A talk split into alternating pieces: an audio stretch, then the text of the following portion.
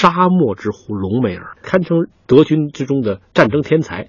他在北非只有十个师的兵力，但是到达北非之后，就给二战中的盟军造成了极大的困难。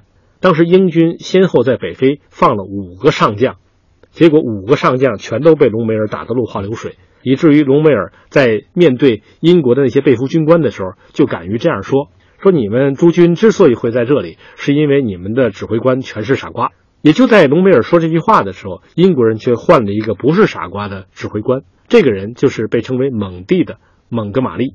蒙哥马利出身贵族，而且喜好炫耀，在英军中有个外号叫做“孔雀”。他的帽子上会戴两个帽徽，这是可以保证他戴帽子的时候，无论哪边朝前都可以看到帽徽。但是在真正作战的时候，这位将军却能够深入到下层，跟普通的士兵同吃同住，因此他是一名英国将军中少有的真正了解战场的人。隆美尔终于在北非迎来了自己的对手。他们之间的对决是在1942年10月份发生的。在此之前，整个西欧和北非战场上面，盟军始终处于节节败退的状态。事实上，当时隆美尔已经推进到离埃及首都开罗很近的地方，这个地方就叫做埃尔阿拉曼。可是，隆美尔到达阿拉曼以后，却暂时的止步不前了，这给了英国人一个极好的机会。于是，蒙哥马利将军开始指挥部队对在阿拉曼的德国非洲军团发起反攻。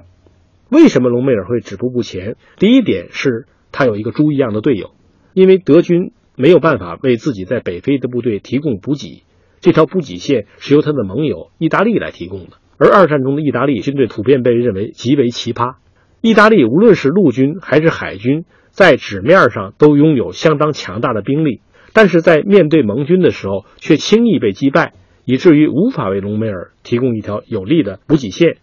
此时，隆美尔自己也多少有点骄傲，他根本没有把蒙哥马利放在眼里。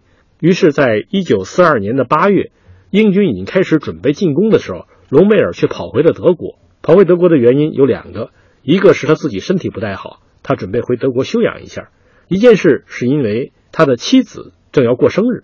结果就在隆美尔返回德国的时候，蒙哥马利却发起了反攻。隆美尔直到十月份才返回阿拉曼的前线，但此时。德军的防线已经千疮百孔，隆美尔被迫从阿拉曼向后退却。阿拉曼战役对于整个盟军在北非和欧洲的战争来说是一个转折点，以至于蒙哥马利在战后发出这样的评论：说在阿拉曼之前我们不知胜利，在阿拉曼之后我们不知失败。在北非战场，英军始终在数量上对德军占据了优势，只是由于隆美尔不断的在创造奇迹。以一对二能够打赢，以一对三依然能够打赢。那么，当他以一对四或以一对五的时候，人们已经产生了一种思维惯性，认为隆美尔这样的战斗还是能够打赢的。只不过这一次，他的对手不再是他视为笨蛋的那些英国上将，而是蒙哥马利。因此，在这名表现正常的英军将领面前，德军的劣势便暴露无遗。于是，从阿拉曼被赶了出去。隆美尔并没有死在盟军手中，而是死在他一直效忠的希特勒手下。一九四四年，他被认为卷入了刺杀希特勒事件。于是，当这位在诺曼底前线身负重伤的元帅回到自己家中的时候，却见到了希特勒的密使。希特勒对这位曾经为德国英勇奋战的元帅所给予的唯一宽大之处，便是允许他自杀，并随后给予国葬。隆美尔的命运令人唏嘘。但或许，当他决定效忠希特勒那一天起，他的命运便已注定了。